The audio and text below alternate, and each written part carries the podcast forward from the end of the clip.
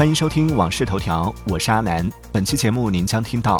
娃哈哈创始人、董事长宗庆后逝世；比亚迪为劝架车主奖励二十万；黄子韬公司 CEO 被调查；马斯克称 Xmail 即将到来。接下来马上为您解锁更多新鲜事。微博关注小王子阿南，边听边聊，畅所欲言。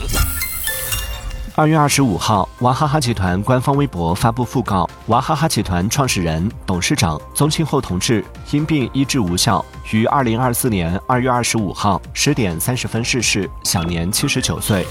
近日，一段宾利司机行凶伤人的视频在网络流传。视频中，一位过路的比亚迪司机停车劝架，获得网友点赞。二月二十五号，比亚迪官方微博表示，已找到这位见义勇为的比亚迪车主孙子健，他是位律师。比亚迪决定对孙先生的车辆终身免费维修保养，并奖励二十万元。男篮亚洲杯预选赛，随着朱俊龙远距离三分不中，中国男篮惜败日本男篮。这是中国男篮自一九三六年奥运会之后，八十八年以来首次在非法亚洲及以上级别比赛输给日本。北京时间二月二十四号，二零二四年国际乒联釜山世界乒乓球团体锦标赛女团决赛打响，国乒女队迎战日本队。此役，中国队派出孙颖莎、陈梦、王艺迪出战，最终中国队鏖战五盘，以三比二战胜宿敌日本队，夺得冠军，实现世乒赛女团六连冠。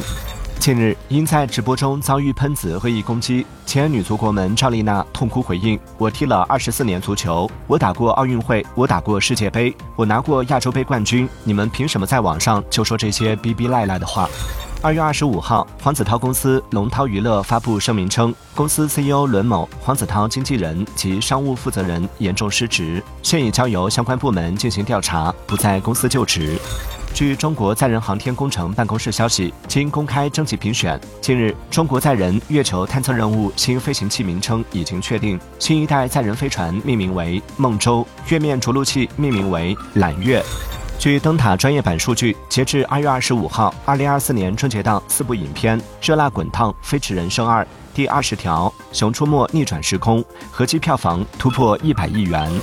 据报道，中国本土品牌瑞幸咖啡二零二三年的销售额首次超过美国咖啡连锁巨头星巴克在中国的销售额，成为中国市场最大的咖啡连锁品牌。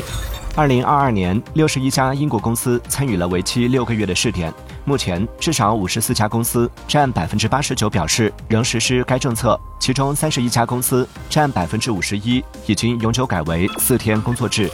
最新研究显示，针对数字盗版行为的恐吓性信息，对男性可能适得其反，反而会使其盗版行为增加百分之十八。该研究调查了九百六十二名成年人，对比了他们在接触不同反盗版信息后，观看盗版电视和电影的意向变化。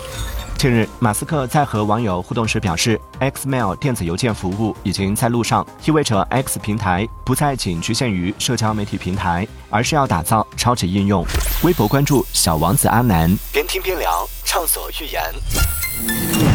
欢迎继续收听《往事头条》，接下来为您解锁更多精选热点。外卖小哥、网约车司机等纳入最低工资保障，工作时间达上限停止派单。Adobe 更新 Premiere Pro，AI 去除视频背景噪音，提高对话清晰度。魅族手机特别活动开启，魅友招募，提供长青岛船票以及住宿。飞机失事致两名飞行员遇难，谷歌联合创始人布林被控过失杀人。哈利波特电视剧预计二零二六年首播，消息称将启用新演员阵容。黑袍稽查队第四季将于六月十三号在亚马逊 Prime Video 首播。